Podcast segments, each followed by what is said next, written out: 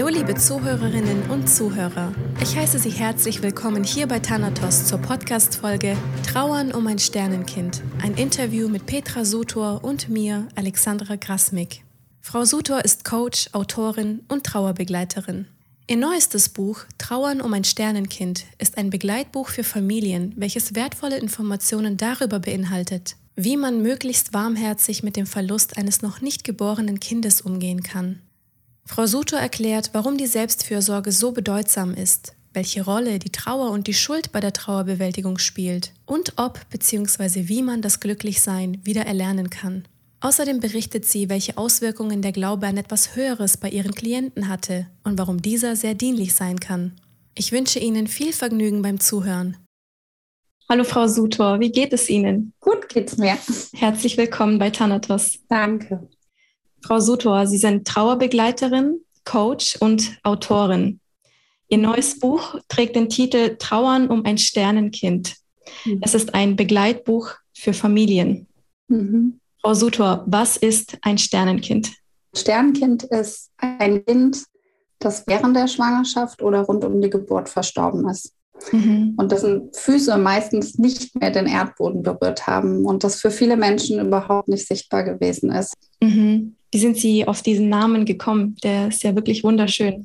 Also den Namen habe ich mir nicht ausgedacht, den gab es schon. Viele Organisationen, viele Vereine nennen sich tatsächlich Sternenkinderorganisationen. Ich weiß aber auch, dass es Begriffe gibt wie Himmelskind. Das finde ich auch total schön. Und wenn Eltern ihrem Kind direkt einen Namen geben, dann ist das eben der Name und dann heißt das Kind natürlich nicht Sternenkind.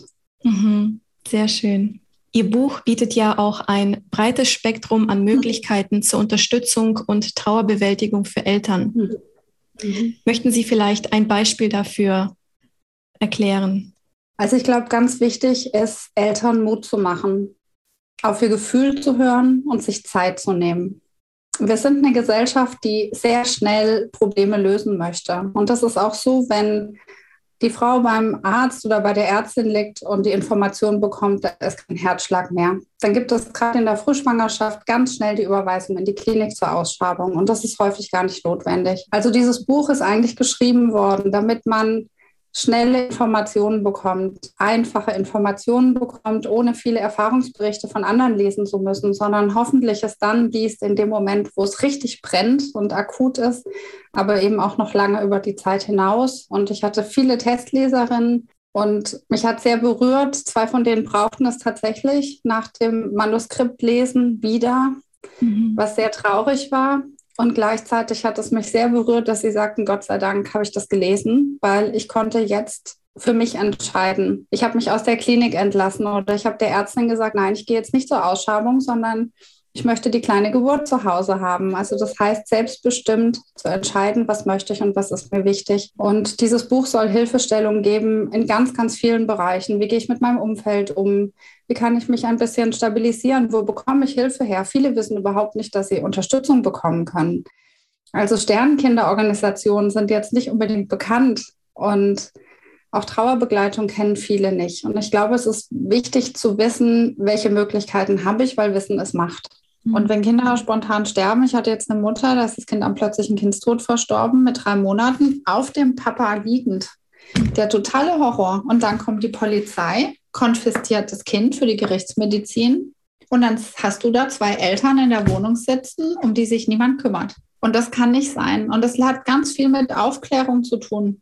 Mit welchen Möglichkeiten gibt es denn eigentlich? Und da hängt es wirklich massiv. Das ist ein riesen, riesen Problem, dass da nicht aufgeklärt ist, dass man das nicht weiß, dass Kliniken nicht anbieten, dass Eltern ihre Kinder selbst bestatten können. Und ich meine, wenn man sieht, wo die Kinder gelagert werden in der Pathologie, wird einem schlecht. Mhm. Also wir reden ja hier von Menschen. Das ist wirklich unfassbar. Mhm. Sie haben in Ihrem Buch auch von Trittsteinen in der Trauer gesprochen. Mhm. Was sind Trittsteine? Also alles, was mir hilft, was mich stabilisiert, wo ich das Gefühl habe, hier habe ich mal ein paar Sekunden Halt, das können gute Trittsteine sein. Und die kann ich auch schon vorbereiten, wenn ich weiß, dass mein Kind in ein paar Monaten sterben wird. Also es gibt ja auch Diagnosen, wo ich weiß, dieses Kind wird die Geburt vielleicht nicht überleben. Und dann geht es auch wieder um Zeit, um Erinnerungen schaffen, Es geht darum, ein gutes Netzwerk aufzubauen und es geht darum, Eltern selbstbestimmt so zu begleiten, dass sie Entscheidungen für sich und ihr Kind treffen können. Und dass möglichst nicht alles im Außen entschieden wird, weil im Kontrollverlust sind Eltern sowieso, wenn sie ihr Kind verlieren. Das heißt, es ist ganz wichtig, eine Form von Trittstein zu setzen, die das Gefühl von Kontrolle zurückgeben. Und damit mache ich ganz gute Erfahrungen. Übrigens nicht nur im Sternenkinderbereich, sondern ganz grundsätzlich. Mhm. Was für Trittsteine sind welche, die Eltern am besten helfen oder am effektivsten sind? Mhm. Also ganz gute Erfahrungen mache ich, wenn es zum Beispiel um das Verabschieden geht. Also gerade um dieses Zeitnehmen, ähm, das Kind nochmal zu sehen, das Kind selbst zu waschen, selbst anzuziehen, die Großeltern zu holen, die Paten, die Geschwisterkinder, Fotos zu machen. Also es gibt zum Beispiel die Sternenkinderfotografen, die man in die Klinik bestellen kann. Zu wissen, dass ich das verstorbene Kind auch noch mal mit nach Hause nehmen kann, kann ganz, ganz wichtig sein. Denn das Gefühl, aus der Klinik zu gehen ohne das Kind, ist furchtbar. Zu Hause anzukommen in dem vielleicht vorbereiteten Kinderzimmer und dann ist da kein Kind, ist ganz schrecklich. Das heißt, zu wissen, ich darf dieses Kind vielleicht tatsächlich auch noch mal mit nach Hause nehmen, ist ganz, ganz schön. Und es nochmal in die Familie anders mit einbinden zu können, das ist zum Beispiel ganz wertvoll. Ich mache ganz gute Erfahrungen, wenn es um die Vorbereitung ähm, der Beerdigung geht, um die Bestattungen, auch wenn ich da selbstbestimmt entscheiden kann, was findet da statt, wie soll mein Kind beerdigt werden. Viele Eltern wissen überhaupt nicht, dass sie ihre Kinder auch selbst bestatten können. Also ich weiß von Eltern, die in der Klinik nur informiert werden, dass es ein Sternkindergrabfeld gibt und die Gemeinschaftsbestattungen. Und ich will die nicht schlecht reden, aber ich finde es wichtig zu wissen, möchte ich das oder möchte ich lieber was anderes? Und manche Eltern brauchen ein eigenes Grab für die Gestaltung, um entscheiden zu können, wo ist das dann? Denn Sternkindergrabfelder sind auch häufig dann in der Stadt, wo die Klinik ist, aber vielleicht nicht am Wohnort der Eltern. Also all diese Dinge, diese vielen, vielen kleinen Informationen, die sind so hilfreich. Und wenn Eltern später auf die Zeit zurückschauen, dann ist der Verlust immer noch schrecklich. Die werden ihr Kind für immer vermissen. Aber es gibt die guten Erinnerungen und die guten Momente. Und die tragen dann, das sind die Trittsteine, und die tragen dann eben auch durch das weitere Leben. Und mit denen können wir dann eben auch gut arbeiten in der Trauerbegleitung. Mhm das ist wirklich sehr wertvolles Wissen, weil vieles davon ist den meisten bestimmt nicht bekannt. Das kann ich mir gut vorstellen. Ich war mir dessen auch nicht bewusst. Hm. Ich hatte mit meiner Mutter erst diese Woche ein Gespräch dazu, die mir eben auch sagte, die Ärzte, die Frauenärztinnen und Ärzte, die sagen ja nicht, wenn man dorthin kommt und man bekommt die Information, dass man schwanger ist, der Test war positiv, sagt ja keiner, das könnte auch schief gehen. Darüber spricht ja niemand alle gehen davon aus, dass es auf jeden Fall funktionieren wird und dass man auf jeden Fall am Ende ein Baby im Arm hält. Und wir sprechen darüber nicht so offen. Also wenn wir davon ausgehen, dass jede dritte Schwangerschaft in einer Fehlgeburt endet und nicht gut ausgeht, dann sind das ganz schön viele Kinder, die nicht zur Welt kommen oder die verstorben zur Welt kommen. Und ich glaube, es ist wirklich wichtig, darüber zu sprechen, denn fast alle, die zu mir in die Begleitung kommen, fühlen sich total alleine. Mhm. Und das ist so schade, weil ich glaube, wir könnten uns gegenseitig viel mehr tragen und man sieht das in den ähm, Social-Media-Kanälen, Instagram, Facebook, die sind voll mit Eltern, die ihre Kinder verloren haben. Also es gibt einen großen Bedarf, es gibt eine große Nachfrage und ich würde mir wünschen, dass Sie diese Anlaufstellen nicht erst so spät finden, sondern vielleicht sofort in dem Moment, wo Sie wissen, mein Kind lebt nicht mehr oder wird nicht leben. Mhm. Ich glaube, es wird sich was verändern. Wir sind viele und wir müssen einfach immer, immer wieder darüber sprechen. Prominente, die offen sagen, mein Kind ist verstorben in der Schwangerschaft oder ich hatte eine Fehlgeburt, genau das brauchen wir. Wir brauchen mhm. Menschen, die darüber sprechen und die, denen das nicht peinlich ist. Menschen, die sagen, ich habe mehr als ein Kind. Ich habe eigentlich drei Kinder oder vier Kinder. Mhm. Ich kenne eine Frau, die hatte sieben Fehlgeburten, die hat bis heute kein Kind an der Hand. Das weiß niemand. Mhm. Und wir brauchen da eine bessere Offenheit. Aber das gilt grundsätzlich für das Thema, auch für das Thema Jenseits. Mhm. Ja, ich denke auch, dass das Gefühl von Alleinsein mit einem Problem oder einem Thema ist gerade das, was so schlimm ist. Unterstützung mhm. ist da, glaube ich, sehr, sehr hilfreich. Hm. Einfach zu wissen, was darf ich, was steht mir zu und was sind meine Rechte. Mhm. Denn ganz schlimm ist doch, neben dem Verlust des Bereuen, Dinge nicht gewusst oder nicht getan zu haben Das ist das, was wir in der Traubegleitung ganz häufig haben, diese Rückschau und diese Schuldgefühle oder dieses Vermissen von Dingen, die man gerne getan hätte. Die haben wir ganz häufig, egal bei welchem Verlust. Und deswegen glaube ich, ist es so wichtig, dass Eltern selbst entscheiden können, was ihnen wichtig ist und was nicht. Und da fehlt es leider sehr. Vor allen Dingen in der Frühschwangerschaft ist das ganz, ganz schwierig. Gerade die ersten drei Monate, ähm, wo ja auch häufig noch gesagt wird, na, da ist doch nichts oder das ist nur ein Zellklumpen oder so. Und dem ist ja nicht so. Mhm. Ja, sehe ich auch so. Sie haben auch gerade das Thema Schuld angesprochen. Mhm. Ich finde, Sie haben etwas sehr, sehr Interessantes in Ihrem Buch geschrieben, rein aus psychologischer Sicht schon, mhm. äh, wenn ich Sie da indirekt zitieren würde. Mhm. Sie haben geschrieben, dass Schuld zum einen häufig ein Bindeglied ist zu unseren ja. Verstorbenen und zum anderen haben Sie geschrieben, dass der Gedanke, nicht schuldig zu sein am Tod des Kindes, manchmal schlimmer ist als der Wunsch, das Schuldgefühl abgeben zu können. Und das fand ich sehr mhm. spannend. Wie, wie würden Sie das erklären? Mhm. Also Schuld ist ein Riesenthema in fast allen Begleitungen. Ähm, manchmal sagen Frauen, ich habe das nicht geschafft. Ich hätte besser auf mich aufpassen müssen. Ich hätte früher schwanger werden müssen. Vielleicht bin ich schon zu alt. Ich hätte das Glas Wein nicht trinken sollen. Ich hätte die schwere Kiste nicht heben dürfen. Also man findet ja dann auch ganz viele Gründe dafür, warum man schuld sein könnte. Und auch das hat ja wieder viel mit Kontrolle zu tun. Also wenn ich im Kontrollverlust bin, aber ich kann mir die Schuld geben, dann habe ich vielleicht für einen Moment das Gefühl, ich kann die Situation dahingehend noch kontrollieren, dass ich mich an dieser Schuld festhalten kann. Trauer ist so ein diffuses Gefühl. Es kommt und geht, das ist wie so eine dunkle Wolke, beschreiben das viele. Das kann ich häufig nicht so richtig greifen. Aber Schuld ist was sehr Konkretes. Das heißt, mich selbst zu beschuldigen, die Ärzte zu beschuldigen, Klinikpersonal zu beschuldigen, ist häufig etwas, woran ich mich festhalten kann. Und da ist ganz viel Kraft drin. Und Schuld ist häufig in der Trauer auch ein wahnsinnig gutes Bindeglied zu meinem Kind, so wie der Schmerz oder die Trauer. Es gibt Eltern, die sagen, wenn ich die Trauer und den Schmerz verliere, dann bin ich mit meinem Kind nicht mehr verbunden. Wenigstens das muss mir noch bleiben. Und Menschen, die das nicht betrifft, die können das vielleicht manchmal nicht so gut nachvollziehen. Aber wenn ich das mit Trauernden bespreche, die wissen sofort, wovon ich spreche. Und Schuld hält sehr eng, sehr, sehr eng. Und ich glaube, wichtig ist, dass man die Schuld nicht einfach wegredet und sagt, ach, du kannst doch da nichts dafür, sondern dass man langsam versucht, ähm, der Schuld was entgegenzusetzen und sie vielleicht zu ersetzen mit Verbindung zum Kind, mit all den anderen Emotionen, die man da noch reinlegen kann, also vor allen Dingen mit Liebe zu diesem Kind, das ist ja auch eine starke Form der Verbindung. Aber viele halten sich tatsächlich erstmal sehr an Schuld fest und an der Frage, warum schaffe ich das nicht? Warum bekommen alle anderen ein Kind? Warum bekomme ich keins? Gerade Frauen, die noch kein Kind an der Hand haben, die sagen ganz häufig, warum kriegen die anderen das hin und ich nicht? Ja, und das braucht Zeit. Es geht nicht darum, in einem kurzen Gespräch zu sagen, ach, du bist nicht schuld und dann ist das Schuldgefühl weg. Und ich möchte auch betonen, es gibt natürlich Situationen, wo wirklich jemand anderes schuld ist.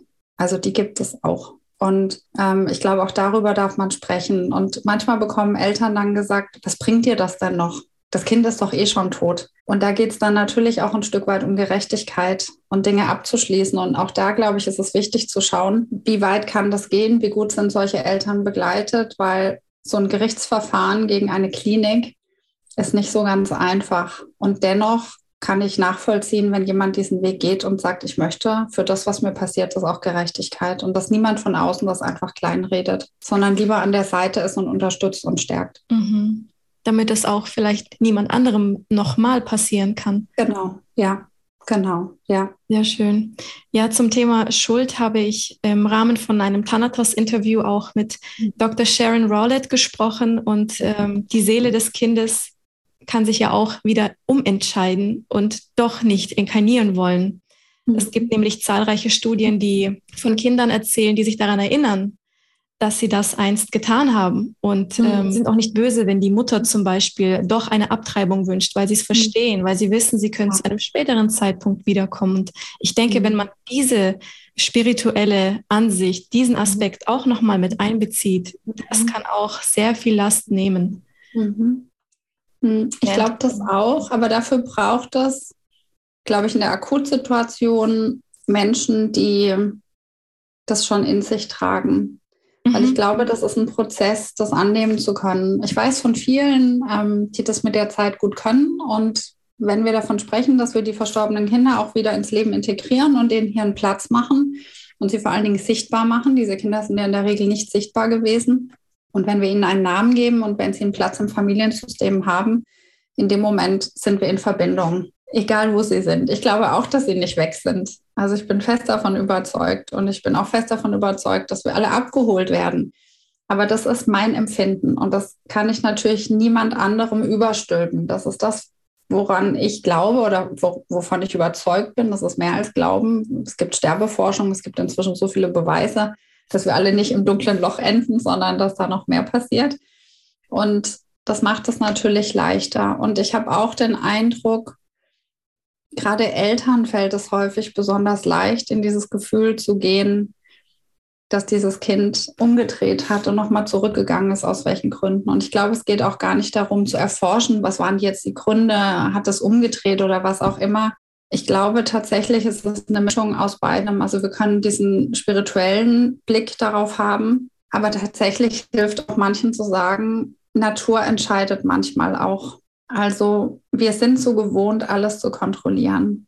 Wir gehen davon aus, Medizin kann alles. Und dann muss doch das Kinderkriegen auch nach Plan funktionieren. Und das tut es manchmal eben nicht. Und ich würde sagen, es gibt so zwei Kategorien von Eltern. Also die einen, die wirklich gut schaffen, diesen Kindern wieder einen Platz zu geben und die auch davon ausgehen, ja, vielleicht hat dieses Kind umgedreht oder vielleicht schickt das auch das nächste Kind. Ähm, das ist ja auch ein schöner Gedanke oder ich arbeite gerne mit dem Gedanken, dass dieses Kind, das jetzt auf der anderen Seite ist, jetzt vielleicht bei seiner Oma ist, die schon vorangegangen ist und auch von der abgeholt worden ist. Also man kann da wunderschöne Bilder kreieren und das ist ganz wichtig, das zu tun. Aber für die, die das nicht können, hilft manchmal auch zu sagen, wir können tatsächlich nicht alles kontrollieren und das macht den Schmerz nicht kleiner. Ne? Es ist immer beides. Also wir arbeiten da nicht in der Ausschließlichkeit, ähm, aber manchen hilft das. Mhm.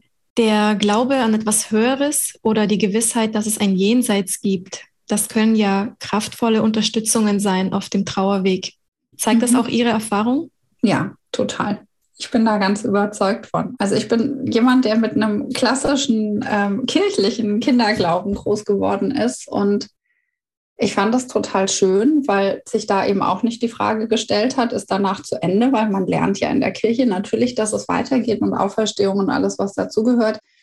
Ähm, und je älter ich geworden bin, desto mehr äh, bin ich davon so ein bisschen abgerückt, weil die Institution an sich ja auch ähm, für viel Diskussion manchmal sorgt, um es vorsichtig auszudrücken. Und ich binde tatsächlich den Gedanken in die meisten meiner Begleitungen ein. Und man wäre erstaunt, wenn man sieht, welche Menschen sich darauf einlassen, das ist nämlich die Masse. Und manchmal sagen mir Menschen, ja, also diejenigen, das kann doch nicht sein. Ähm, und gerade die sind die häufig, die ganz offen sind, denen man das gar nicht so ansieht. Weil diese, ich sag mal, Esoterik-Szene, die hat ja auch so ein bisschen ihren Ruf ähm, weg. Und ich glaube, es ist so wichtig, dass wir das mal rausholen, auch aus so einer Ecke von, also da, es gibt ja so ganz viele Richtungen, aber es gibt eben tatsächlich auch Sterbeforschung. Und es gibt Menschen, die forschen tatsächlich daran, wie geht es weiter nach dem Tod. Und das hat Elisabeth Kübler-Ross schon getan, die inzwischen ja nicht mehr lebt, diese Schweizer Sterbeforscherin. Ich finde das Pflichtlektüre, diese Bücher von ihr zu lesen, ähm, weil die haben mich auch so auf den Weg gebracht, dass ich dachte, wenn das tatsächlich stimmt, was die da erzählt, das wäre ja unglaublich. Also wenn das wirklich bewiesen worden wäre. Und es gibt ja inzwischen viele, die forschen in dem Bereich, die an ähm, Nahtodkontakten, Nachtodkontakten auch ähm, forschen. Es gibt den Professor Lazar, ähm, der diese Studie jetzt zu Jenseitskontakten und der Beweisbarkeit dazu gemacht hat. Also da ist viel im Entstehen. Und in anderen Kulturen ist man ja viel weiter, denn die diskutieren und forschen da, glaube ich, gar nicht. Für die ist völlig selbstverständlich, dass es weitergeht. Also ich glaube, für die sind wir ganz außergewöhnlich, dass wir denken, da kommt vielleicht nichts und daran zweifeln. Und ich ermutige Menschen immer sehr, sich mit dem Sterben und dem darüber hinaus zu beschäftigen, weil das einen ganz großen inneren Frieden gibt. Es hilft einfach. Es fühlt sich besser an zu wissen, die sind gar nicht weg, als sich vorzustellen, dass sie ganz weg sind. Mhm. Sie schneiden das Thema Jenseits ja auch in Ihrem Buch an und Sie erzählen, ja. dass Eltern Ihnen von Zeichen ihrer mhm. verstorbenen Kinder berichten. Können Sie mhm. dazu Näheres erzählen? Ja, es sind eigentlich die gleichen Zeichen, die alle erzählen von ihren Verstorbenen. Also ganz häufig ähm, sind das so Kleinigkeiten wie der Regenbogen, die, das Glitzern, das bestimmte Lied, das plötzlich kommt, dass Elektrogeräte blinken oder an und ausgehen. Ähm, ich weiß von einer Kollegin, die erzählte, dass auf dem Friedhof, als die Tochter starb, die ganze Zeit ein Reh stand während der Beerdigung mitten auf dem Friedhof. Also es passieren halt manchmal so Dinge. Und natürlich könnte man sagen, so die Denker unter uns, naja, das sind Zufälle. Und ob da jetzt der Regenbogen extra geschickt ist oder der Schmetterling sich auf die Hand gesetzt hat, ob das jetzt wirklich der Gruß aus dem Jenseits ist, mag man vielleicht bezweifeln. Am Ende ist es auch egal. Wenn es den Menschen hilft in dem Moment, dann ist es wahr. Und ähm, ich finde immer, wer halt hat recht. Sehr, sehr schön und sehr ermutigend und hm. erfreuend auch, sowas zu hören. Ja, für manche ist es was und für andere ist es halt nichts. Und in der Einleitung des Buches schon geschrieben, dass ich das anreiße. Und wer damit nicht in Resonanz geht, möge bitte weiterblättern. Weil es gibt natürlich Menschen, die sagen, ich kann damit einfach nichts anfangen. Und das ist auch total in Ordnung. Aber ich mache schon auch die Erfahrung, ähm, dass Eltern sehr, sehr offen dafür sind. Und das hat natürlich auch viel mit der Sehnsucht nach diesem Kind zu tun. Und ähm, mit dieser Vorstellung davon, wo ist es denn jetzt eigentlich? Die meisten sind sich sicher, dass ihre Kinder nicht weg sind. mhm. Nochmal zum Thema Trauer an sich zurück. Mhm. Trauer ist bei den meisten Menschen sehr negativ konnotiert. Sie schreiben mhm. aber, dass Trauer ein sehr natürliches und extrem sinnvolles Gefühl ist. Mhm. Warum ist dem so? Mm, vielleicht zum Anfang der Frage. Ja, Trauer ist ein Gefühl, das wir nicht so mögen. Wir mögen uns ja auch nicht, wenn wir wütend sind oder neidisch. Also das gehört so in die Kategorie der Emotionen, die wir nicht so toll finden. Aber jedes Gefühl hat einen tieferen Sinn. Also es ist total gut. Unsere Körper, unsere Psyche, alles, was uns ausmacht, unser Nervensystem ist ein Wunderwerk der Natur. Im Grunde ist es so, dass immer im richtigen Moment die passende Emotion da ist. Und die hat auch immer eine Botschaft mit im Gepäck. Und das heißt, Trauern ist eigentlich ganz wunderbar. Das ist wie ein Pflaster, das drüber geklebt wird und das dafür sorgt, dass die Wunde darunter heilen darf. Und das heißt nicht, dass sie weg ist.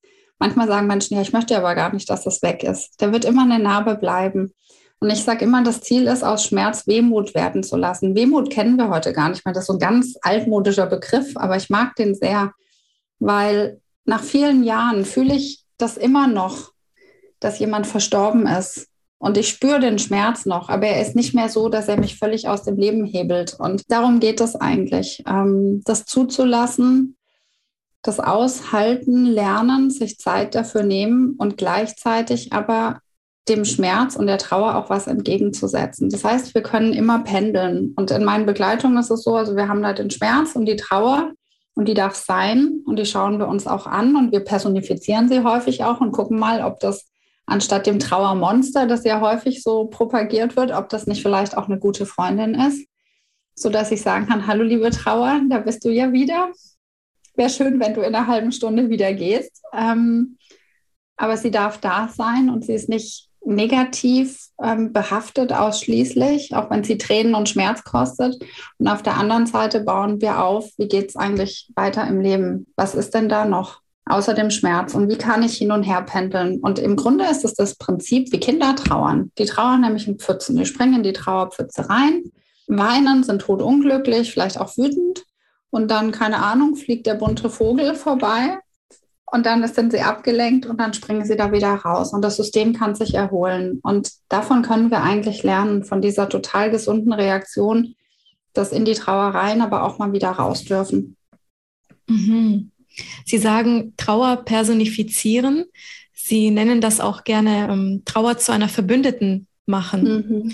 Ähm, mhm. Was genau passiert dabei? Ja, genau. Also wie ich beschrieben habe, wir schauen uns an, wer oder was könnte denn die Trauer sein. Also ich habe eine Klientin, die hat beschlossen, ihre Trauer ist so ein kleines Kaninchen. Und das wird größer und kleiner, aber es ist immer flauschig. Und das ist eigentlich großartig. Es fühlt sich immer eigentlich ganz gut an, aber manchmal ist es zu groß. Und dieses Riesenkaninchen darf dann eben nicht mit auf dem Sofa sitzen. Und dann versucht sie es kleiner zu machen, zu sagen, jetzt nicht, geh wieder weg. Ähm, und was natürlich immer ganz gut funktioniert, das ist wirklich zu schauen, wie sieht denn die Trauer aus? Also ist das ein Tier, ist das ein Mensch, ist das ein Wesen, ist das eine Frau oder ein Mann? Ähm, manche ziehen dann der Trauer bunte Kleidung an oder es hat abstehende Haare oder ich habe es im Buch, glaube ich, auch beschrieben ähm, mit Ringelsocken. Also das kann alles haben und wir können diese Emotionen tatsächlich personifizieren. Und warum machen wir das? Weil Trauer, wie ich vorhin schon sagte, ist so ein diffuses Gefühl. Ne? Das rollt an wie so eine Welle, man kann das nicht greifen. Wenn ich das personifiziere, dann kann ich damit in Austausch gehen.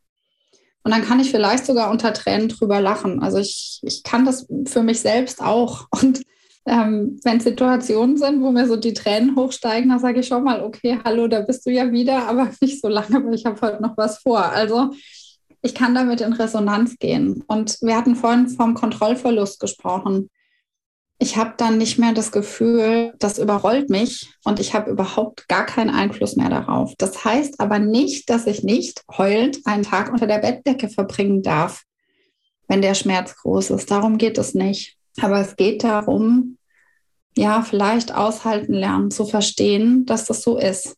Und wenn was besonders Wunderbares im Leben passiert, dann ist für uns völlig normal, dass wir uns freuen, glücklich sind, auf Wolke 7 rumtanzen. Und wenn ein großer Verlust ist, dann wäre es doch komisch, wenn wir nicht traurig wären, wenn das nicht schmerzhaft wäre. Und es hat natürlich auch was mit Wertschätzung dem Verlust gegenüber zu tun. Und dann darf es vielleicht auch mal wehtun. Und dann ist es gut, wenn man, es gibt ja diesen Satz, es braucht ein ganzes Dorf, um ein Kind großzuziehen. Und ich glaube, es braucht ein ganzes Dorf, um Trauernde zu begleiten. Und es braucht nicht immer eine professionelle Trauerbegleitung. Aber wir wissen, ganz grundsätzlich ähm, aus der Psychologie und auch aus der Trauerbegleitung wissen wir, Menschen mit einem guten, stabilen sozialen Umfeld, das langfristig trägt, diese Menschen kommen besser durch Lebenskrisen und eben auch durch Trauerprozesse durch, als wenn ich ganz alleine bin. Wundervoll. Wow. Sie sagen auch, dass Glücklichsein manchmal wieder erst erlernt werden muss. Möchten Sie vielleicht eine Übung aus Ihrem Buch teilen, die das unterstützt?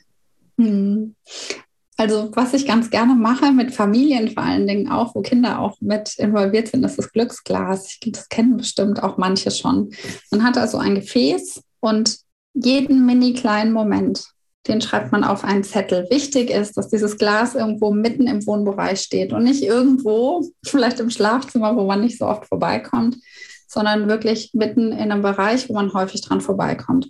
Und daneben legt man zum Beispiel ein kleines Blöckchen und ein Stift, also so, dass immer alles gleich vorbereitet ist und kein Aufwand bedeutet. So dieses, das mache ich später. Und dann kann ich auf diesen Zettel, die ganze Familie kann diese mini kleinen guten Momente aufschreiben. Und die gibt es. Selbst an Tagen, wo man durchweint, gibt es vielleicht den Mini-Moment, der schön war. Vielleicht, weil das Kind einem ein Bild gemalt hat oder weil der Partner einem die Tasse Kaffee ans Bett gebracht hat oder die Freundin hat angerufen oder jemand hat Blumen geschenkt oder der Regenbogen war zu sehen. Also diese kleinen Dinge, es müssen keine großen Sachen sein und die schreibe ich auf.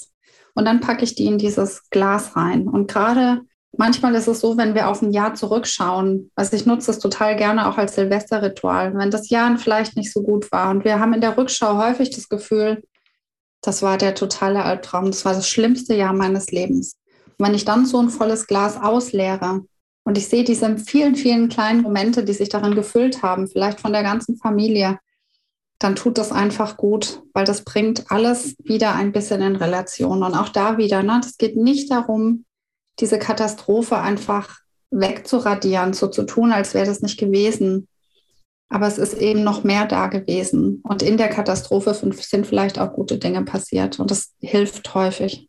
Es trägt so ein bisschen über bestimmte Situationen hinweg. Und da kann ich natürlich auch einfach mal reinschauen und alles lesen an so Tagen, wo ich denke, die ganze Welt hat sich gegen mich verschworen. Und ich merke das oft in Begleitung, wenn, wenn Menschen mir sagen, sehen Sie, es wird nichts wieder gut. Das war jetzt eine total schreckliche Woche und es geht nicht. Und ich bin wieder ganz am Anfang. Und dann mache ich immer die Rückschau und sage, nein, das glaube ich nicht. Wollen wir nicht mal gucken, was schon alles geschafft worden ist, die letzten acht Wochen.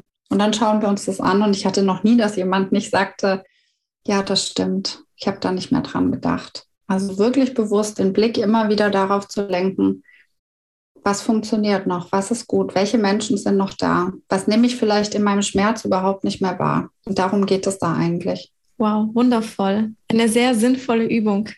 Danke fürs Teilen. Und die ist für jeden gut, nicht nur für Trauernde. mhm. Richtig. Sinnhaftigkeit in unserem Leben zu finden, Sinnhaftigkeit in unseren Tätigkeiten und Erlebnissen zu finden oder zu erkennen, ist sehr mhm. bedeutsam und kann auch sehr heilsam sein. Sie schauen mit trauernden Eltern genauer hin, was ihre Kinder an Aufgaben für sie im Gepäck mit dabei hatten, die aufgenommen mhm. werden möchten. Wie könnte denn so eine Aufgabe aussehen? Also tatsächlich ist es ja so, dass es einige Eltern gibt, die tatsächlich Sternkinderorganisationen gegründet haben.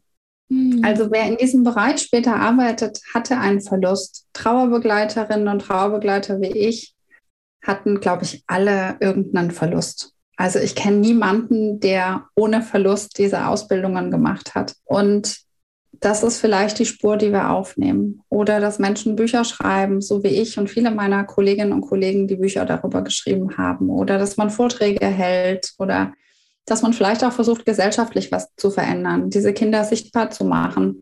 Also es gibt eine Riesenwelle, eine Riesenbewegung, auch in den Medien inzwischen, das Thema Sterben, Tod und Trauer wirklich, ich sag mal, gesellschaftsfähig zu machen, darüber zu sprechen. Und Bestatter werden immer jünger. Ne? Wir haben nicht mehr nur ähm, die älteren Bestatter, die ganz konservativ sind. Wir haben eine Riesenbewegung an alternativen Bestattern und so ist das in der Traubegleiterszene auch. Es gibt inzwischen virtuelle Trauerräume. Ich glaube, es gibt fast nichts, was es nicht gibt und das ist ganz spannend zu sehen. Und ich glaube, dass viele von den Menschen, die sich auf diesen Weg gemacht haben, das tun, weil der ausschlaggebende Moment ein großer Verlust war. Und der Antreiber ist dann häufig, na, das muss doch auch irgendwie anders gehen. Oder was hätte ich mir gewünscht, was hätte ich gebraucht? Und das ist ganz schön zu sehen. Und es betrifft im Übrigen Männer wie Frauen. Also die Menschen, die bei mir in die Traubegleiterausbildung kommen, die müssen ja einen Verlustlebenslauf abgeben und sie müssen beschreiben, vorher im, im, Bewerbungsgespräch oder in den Bewerbungsunterlagen, warum sie das werden wollen, warum sie diese Ausbildung machen möchten. Und das ist total berührend zu sehen, was der ausschlaggebende Moment ist. Und der ist eigentlich immer der Verlust. Ich möchte, dass etwas Gutes daraus entsteht. Ich möchte, dass davon irgendwas Gutes bleibt. Ähm, da muss doch noch mehr möglich sein. Das ist so, das sind meistens die Gründe und das ist ganz toll. Und so war das bei mir auch. Ich wollte unbedingt, dass sich was verändert. Ähm, und ich glaube, das tut das mit jedem von uns, die wir darüber sprechen. Sehr schön, sehr kraftvoll. Ich glaube, was ich vor allen Dingen Eltern mitgeben möchte, ist diese Information, ihr seid nicht alleine. Ihr müsst es nicht alleine schaffen. Selbst wenn ihr Freunde, Eltern, Geschwister habt, die vielleicht kein Verständnis haben, gibt es Menschen, die haben. Und es gibt in jeder großen Stadtorganisation, es gibt ganz viele Online-Angebote. Greift auf die Unterstützung zurück damit ihr Entscheidungen treffen könnt, die euch entsprechen. Und lasst euch nicht von anderen sagen, wie es sein muss, wie es richtig oder falsch ist, sondern hört auf euch und hört auf euren Bauch und holt euch Menschen an die Seite, die dasselbe erlebt haben und die Optionen aufzeigen können, was alles möglich ist, weil ich glaube, dass das der bessere Weg ist. Das wäre mir so am wichtigsten. Ein wundervolles Schlusswort. Ja. Frau Sutor, ich danke Ihnen herzlich, dass Sie sich die Zeit genommen haben und Ihre wundervollen Erkenntnisse mit uns geteilt haben. Dankeschön. Vielen Dank. Ich hoffe, diese Podcast-Folge hat Ihnen gefallen und dass Sie beim nächsten Mal wieder mit dabei sind. Vielen Dank fürs Zuhören. Besuchen Sie uns bei Interesse auch gerne auf unserem YouTube-Kanal Thanatos TV. Über das Teilen unserer Inhalte sind wir natürlich immer sehr dankbar. Alles Gute und bis zum nächsten Mal.